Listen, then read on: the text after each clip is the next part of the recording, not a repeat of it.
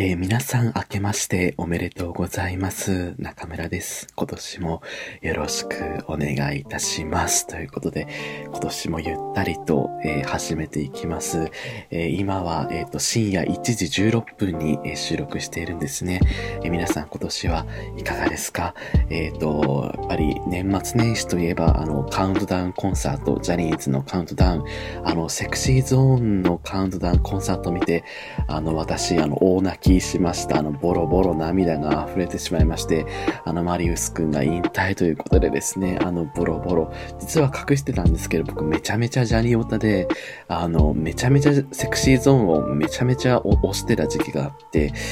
まあ本当に悲しいっていう状態で、ね、今まで隠してて本当にごめんなさい。ね。皆さんはどんな年末年始を、え過ごされたんでしょうか？まあ、あの、平和に過ごせればいいなと思うんですけれども、まあ今日はですね、まあそんなジャニーズの話から始めたので、今回は、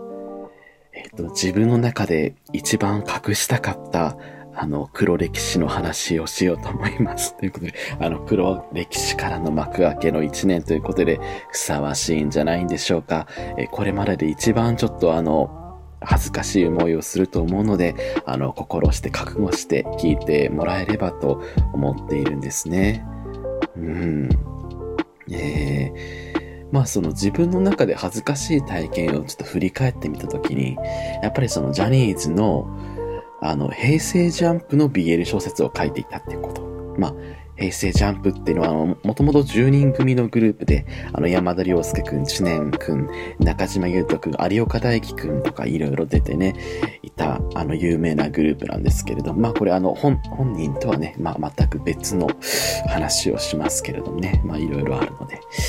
えー、私は95年生まれで、ちょうど中学生ぐらいに結構平成ジャンプが流行り出して、一番最初に、その、スクラップティーチャーっていう日テレのドラマがあって、山田くん、知念くん、中島くん、有岡くんが出てた、あの先生たちを懲らしめるイケメン高校生だったかが出てくるんですけれども、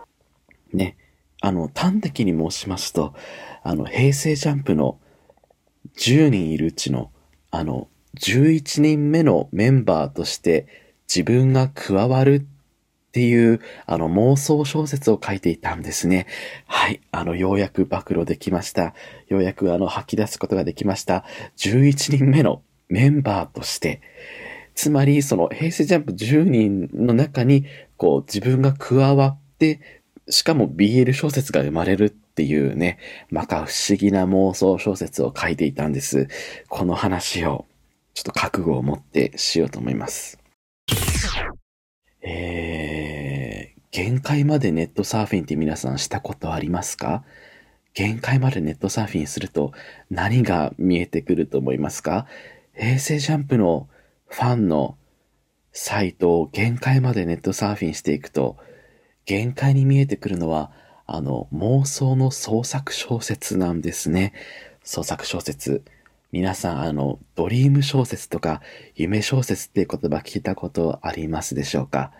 はい、ちょっと好き嫌いが分かれる分野なんで、え概要欄にですね、ちょっと説明を後で貼っておこうと思いますけれども、ドリーム小説っていうのは、えっ、ー、と、登場人物の名前を読者が自分の名前に設定できて、あたかもこう自分が物語に参加しているかのように、あの、読むことができる。例えば、小説を読む前に、そのサイトに自分の名前を入力して、入力してボタンを押すと、その小説が自分の名前でですね、あの物語が始まっていくっていう、ちょっと不思議な、まか不思議なシステムがあって、それが、あの、まあ、平成ジャンプはですね、すごい、あの、盛んだったんです、当時。当時めちゃめちゃ盛んで、特に女の子がね、女の子が自分が、あの、山田涼介とか知念くんと恋愛したいなって、でも現実ではできないけれども、そのドリーム小説を使うとできちゃうんですよ。まあ、あの、詳しくは語りませんけれども、えー、概要欄に貼っておくので説明ご覧ください。で、ここからのお話、あの、実際の皆さんとは関係のない、名前が同じだけで別の人物の話なので、まあ、あの、ね、実際の人物とは関係ない話、結構厳しいルールがあるのでしますけれども、やっぱり山田涼介くんがあのセンター、平成ジャンプのセンターでとんでもない人気なんですね。あの、クラスの女子ほとんど全員が好きだったんじゃないかってくらい、あの、みんな好きでした、山田涼介くんが。うん。その中で、でもね、限界までネットサーフィンを続けていくと、自分が男の子としてメンバーと恋愛したいっていうあの、不女子の進化系が現れるんですね。不女子の進化系っていうのは、自分総受け、自分が男の子たちに男として愛されたいっていうジャンルがあるんです。そういう小説サイトがあるんですよ。でね、見つけちゃったのがとあるサイトがありまして、あの、革命が起きたんですよね。人間革命っていうところでしょうか。あの、まあ、11人目のメンバーとして、自分が平成ジャンプのメンバーに入って、そこでみんなから愛されてっていうね、ちょっと、あの、恥ずかしいけれども。例えば、あの、今、中村っていう名前で、中村っていう名前で入力して、その小説サイトに入力すると、えー、中村はちっちゃくて可愛いなとか、中村をトイレで犯したいぞ、みたいな、俺だけのものだぞ、中村は、みたいな。ねちょっとね、だんだん恥ずかしくなってきたんじゃないでしょうか。ね、ちょっと、こいつどうなってるのって思うけれども、そういう小説サイトね、あの、中村くんっていうのが、平成ジャンプの11人目のメンバーとして入って、なんか、あの、山田涼介にダンスを教えるシーンとかあの、中村くんが山田涼介にダンスを教えるんですよ。あの、ね、本当に田舎町のね、本当に何もどんくさい、どんくさい男の子がですね、夢小説の中では山田涼介にダンスを教えるっていうね、ちょっとこれ、ね、今思い返すとすごいんですけれども。で、その柔道を習っているっていう設定が、その中村くんにはあって、で、山田涼介くんとかに襲われ、襲われるんですよ。襲われた時に、山田涼介を投げ飛ばすシーンとかあるんですね。これ何言ってるかわからないと思うんですけれども。はい。まあそういう中村は俺だけのものだぞとか、えー、奪い合い、メンバーの間で岡本くんと、えー、森本くんが中村を巡って、あの、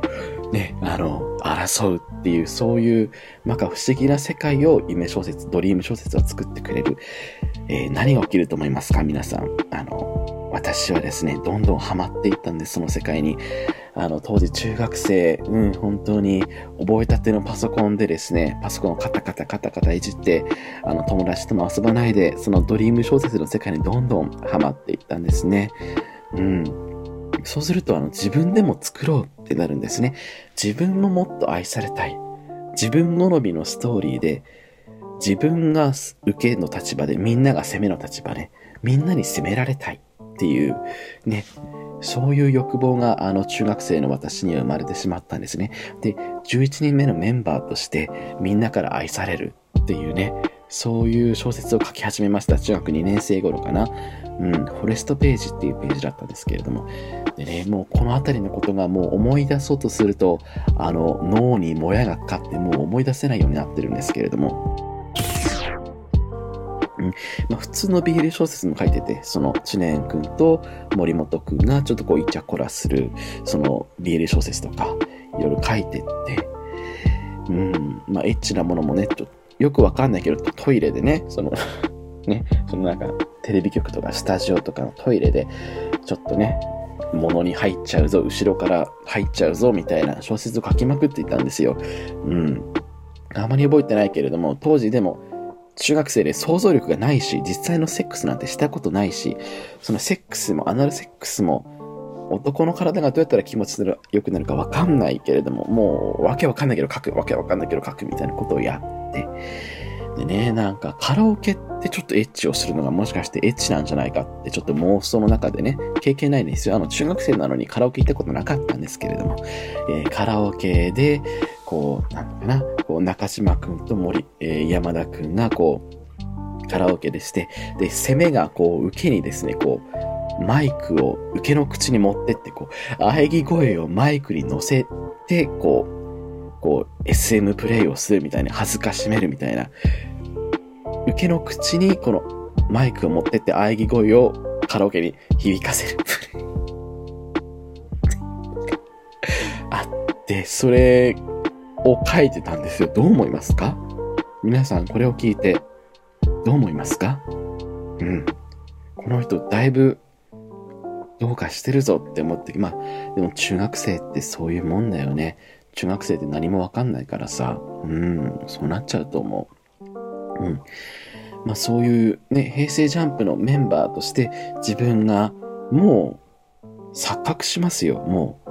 自分は田舎町のあの、しがない、あの、どんくさい中学生、あの、途中メガネかけてましたからね。メガネかけてちょっと丸顔でぼんやりしたような男の子が平成ジャンプに入れるわけないんですけど、でもドリーム小説の中では11人目になれた。ね。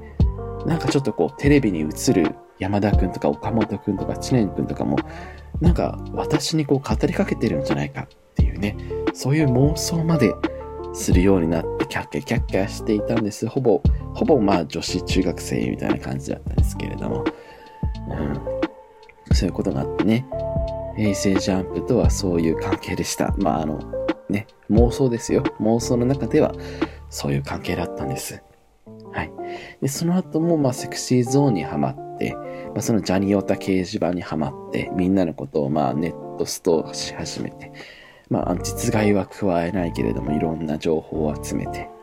ね、まあ、なんやかんやでも大学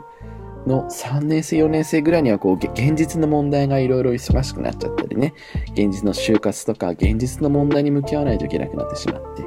まあ、ジャニーズから離れたんですけれども、ね、魔が差して、やっぱりジャニオタが魔が差すと、あの、いいことはないですよね。えー、大学の就活の時にですね、その、まあ私が、その、ジャニーズ事務所の採用試験を見つけてしまってですね、ジャニーズ事務所の、えー、マネージャー採用の試験があったんです。皆さん、何が起きると思いますか？ジャニオタが、じゃ、事務所の採用面接を見つけたら、あの、応募するんですよね。応募したんですね。大学4年生の秋ぐらいに応募しました。え封筒に入れて、いろいろ書いて、書類送るとどうなると思いますか？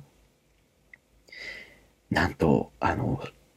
あの、書類選考をあの、通過してしまったんですね。あ、まさかのって、こんなことあるって呼ばれてたの？っていうふうに思ったんですよね。なんと書類選考が通過してしまうっていうことが起きて、行きました。じゃ、図事務所の、あのね、まあ、会社に、本社に行ってしまって、採用面接受けたんですね。面接で、まあいろいろ、ね、基本的にオタクであることは隠しますから。まあ、結果としてはですね、今私がいる通り、面接でしっかり落ちまして、今は、ま別の会社で働いているということです。もしあそこで、もしあそこで採用されてたら何が起きていたんだろうなっていう、ちょっとね、それこそもしかしたら平成セブン、平成ジャンプのね、11人目になった妄想にとらわれ続けるんじゃないかなっていうのはあるよね。そういうお話でした。今回は。ゆったりと喋ってみたんですけれどもね。うん。まあこういう風にですね、今深夜1時に喋ってますけれども、え皆さんからの黒歴史の話、私がいろいろ考えたんですけれども、この平成ジャンプの11人目のメンバーになろうとして BL 小説を書いていたっていうのが、多分一番きつい、きつい黒歴史なんですよね。皆さんの一番黒歴史、一番きつい黒歴史もぜひお便りで送ってきて一緒に成仏しませんかっていうね、まず1年の幕開けとしてそういう黒歴史から始まっていくのもいいんじゃないかって思いますよね。えー、このポッドキャスト140字以上の芸は、えー、皆さんからのお便りを募集しております。今日一発撮りで喋りました。はい。お便り募集しておりますし、あと気になる男の情報もいつもどしどし募集しております。それではよろしくお願いいたします。おやすみなさい。